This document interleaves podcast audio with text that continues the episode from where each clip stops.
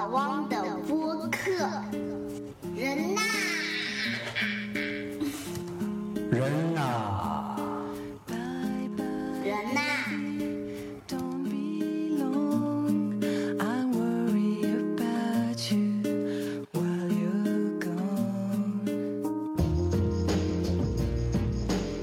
大家好，我是老汪，呃，这一期老汪继续和大家来聊八字。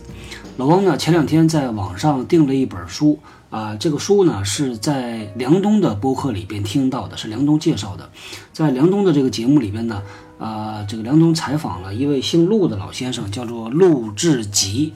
呃，是一位这个学者，居住在美国，是专门研究这个计算呃语言学的。那这本书呢是陆老先生写的，叫做《又一种基因的探索》啊。老汪大概的这个看了一下，觉得非常的有意思啊，很有趣。他讲的是什么呢？是说这个呃人呢，他的后天的体质呃、和呃他出生的那一点那个时间啊，是有着挺呃密切的、很强的这么一个呃关系的。呃，在这个书里边呢，陆先生是用了一百五十多个实际的真实的例子，他做了很多这种科学方面的呃推算啊、后来发现呢，这个呃它的关联程度啊是百分之七十、百分之八十左右，已经是非常非常强的一个逻辑关系了。所以，呃，这个书里面呢，老汪看到了一个啊、不一样的这个八字，不一样的科学。那另外呢，呃，老汪在网上查了一下，陆先生还写了另外一本书，叫做《中国命理学史论》，能够看到一些篇章，网上能够查得到。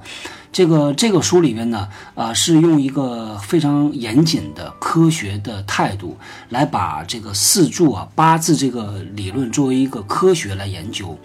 那同样是陆先生写的，因为在老汪以前所接触的很多的这种八字的书里边呢，呃，或者呢写的很晦涩，呃，让你琢磨不透、云里雾里的，或者呢就是大段大段的引用前人的那种古文啊，那个就是看不太懂。那么还有呢，就是呃跟你讲的很多的。忌讳呀、等等，掺杂了很多江湖术的东西。但是呢，在陆先生这本书里边呢，他是以一个非常严谨的治学态度来研究啊这个科学的。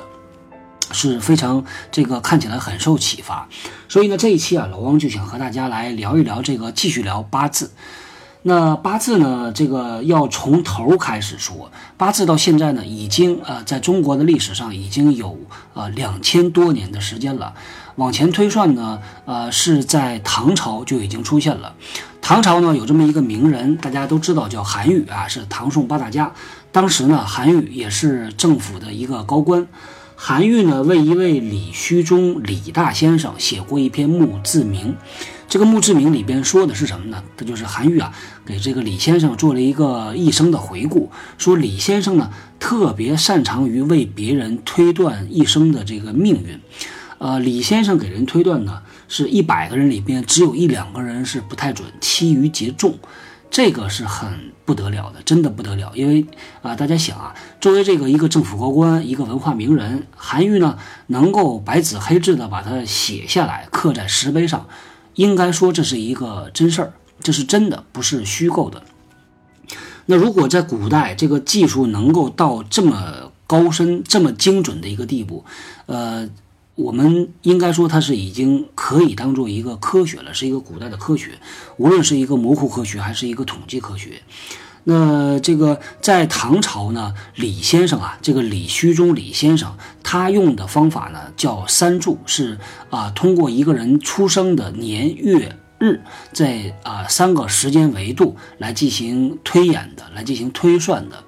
那随着时间发展呢，啊，后来呢出来一个这个叫徐子平徐先生的，徐子平呢把三柱论命法进行了啊发扬光大，变成了四柱论命法，所以就变成了我们现在的这个八字。所谓的四柱呢，啊，老王在之前的节目里边也提到了，它是啊分成年月日时这么四个维度，每一个维度呢，它用这个古代的计时的这个啊方式啊天干地支，那么啊来描述。比如说年，它会用一个天干的取一个字来描述，地支再取一个字来描述，这样呢，啊，对于每一柱啊，它就有两个这个字，那么加在一起呢，就是有八个字。所以呢，啊，八字八字就是从这里啊由来的。那这个说到八字啊，呃，大家现在比较熟悉的还是星座，因为星座实在是现在太普及了，已经到了泛滥成灾的地步，啊。那星座呢，它也是以时间为维度的，它呢是取的这个月份，啊，老王听说呢，这个在月份里边呢又分了这个啊风象啊、水象啊、土象啊等等，那它也有一些细分啊，还有上弦月、下弦月，这个老王没有做太多研究。呃，那么这个主要的区别呢，在于西方啊是认为世界的本源啊是来自于这个呃地水火风四个基本元素，那东方呢是认为世界呢是由木火土金水五个基本元素构成的，所以呢，呃，在它的理论基础上会有一些不同。那再说到这个它，呃，我们如果认为啊这个。星座是一个科学的话，那它呢，它会排列出十二种组合。那八字可以排列出多少种呢？八字啊，呃，它可以排列出大概五十六万多种。如果用再加上男女啊这个性别比例，它会排出来一百二十多万多种这个不同的这个排列组合，呃，非常非常不得了啊。那么我们再说这个八字的演进历史，从三柱到四柱，那到了这个呃清朝呢，有一位集大成的人很有名，叫纪晓岚。纪晓岚呢，当时是主持了《四库全书》的编撰，《四库全书》里边呢，这个子部啊，他收录了一个黄老之术。黄老之术呢，啊，它记载的是什么呢？叫三一命谱相，它有这么五术，其实呢是道家的修炼之术。道家修炼呢是分为修内和修外的。那修内呢，就是我们在电视啊、小说里经常听到的、看到的，说啊炼丹啊、炼气、吞吐、吞纳啊、打坐等等，这是啊山。那么剩下的四术呢，是通过和外部的环境进行这种交互来实现修炼的目的。那么和外部环境呢交互呢有很多种办法了。那么一命普相就是不同的途径。一呢是什么？就是中医。一直流传到今天。那么，呃，命呢，就是呃这个呃推命术。推命术呢，在中国传统的比较大的流派呢有两种。第一种呢就是呃紫微术数。那么第二种呢就是这个呃八字，就是四柱论命法。那在这个陆老先生的书里边呢也指出来了，他说这个啊四柱呢，呃这个论命法是中国土生土长的。那八呃，这个紫微紫微术数啊，它是看十二星盘的嘛，十二宫的，它呢是来自于西方的，是由印度传到中国来的。所以呃，这个熟悉星座的朋友，可能如果你去再研究一下紫微术数，你会发现啊，它有很多很多这种底层的联系，它的逻辑结构啊，可能有很多相似的地方。那八字呢，是中国传统发展起来的。那么再有两术，一个叫卜，一个叫相。卜是什么呢？卜就是预预测学，啊，比如说我们以前呢，呃，这个所谓的这个叫呃这个梅花易数啊，就是起卦给人摇卦的，是来预测这个事物的发展的，不是看人的。那么最后呢是相，相呢就是观察之术。当你向天地、向万物的时候，也就是风水，看阳宅、看阴宅；当你看人的时候，就是相面。啊，像像你的掌纹啊，这个看手相、看骨相等等，所以这个呃，到了这个四库全书啊，到了清朝呢，就已经把它变成一个集大成了，把这个方方面面的都汇总在一起。那这五个这个呃修炼的方法呢，到目前今天为止啊，只有中医还是官方认可的，还是可以这个就是呃名正言顺的可以传道授业的，可以拿在学校里边去讲课的。其他的几个呢，都已经变成地下活动了，都已经被打入这个封建迷信的这个这个这个大框里面去了。那老王其实不仅要问呢。呃，这五术啊，其实呃，我们看它的根源，就像一个手伸出来，它五个指头都是连在同一个根上的。这个根呢，就是阴阳五行理论。那如果同一个根上长出来的这么呃一个中医啊，它是非常有效的，到现在还能治病救人。为什么其他的四柱啊，其他的四个这个分支是完全的变成了封建糟粕呢？这个其实是要打一个大大的问号的。呃，很多的时候呢，这个老汪也想啊，有很多原因。第一个呢，就是有很多人把江湖术和他扯在一起，为了这个算呃这个算命赚钱嘛，所以会营造的非常的神秘，会营造出很多这种忌讳、江湖的忌讳出来，传说啊、传闻等等，会无形中呢让它变得非常的复杂，变得不好那么理解、不好辨识。那么，呃，另外一个呢，就是它和我们大环境的舆论导向是违背的，呃，所以呢，最终是这个不得已啊，被这个变成了一个封建迷信。我们很多的时候啊，是呃，尤其现代，我们接受的传统教育都是来自于西方的，是现代的科学技术，它是以这个逻辑为起点的，以自然科学为起点的，它讲究呢是非常精密的，一环扣一环的来认识这个世界，通过一些最最基础的一些啊逻辑的这个框架，比如说所谓的公理，来认识这个世界的。那么中国的很多的理论呢，是道可道非常道，它是一个模糊的啊宏观的这个方式，呃，这个立体的方式来看待一个事物的。比如说，在陆老先生这个《中国命理学史论》这本书里边呢，他就说。呃，可以想象啊，呃，比如说两块幕布，一块幕布呢是用一个投影仪，它的投影面积非常大，把这个幕布基本上都覆盖了，但是投出来的图像是模模糊糊的。那么另外一个投影仪的幕布呢，是由很多个小的投影仪组成的。那这个小的投影仪呢，每一个投影仪它投出来的面积是很小，但是投出来的图像很清楚。那呃，陆先生呢是拿这两种不同的这个情况呢来比喻东方和西方。对于东方来说啊，这个那一个小的投影仪，但是能投出一个大大的模糊的图像，就有点像这个八字。那八字呢，大家想啊，它的输入是非常简单的，就是一个人的出生的时间。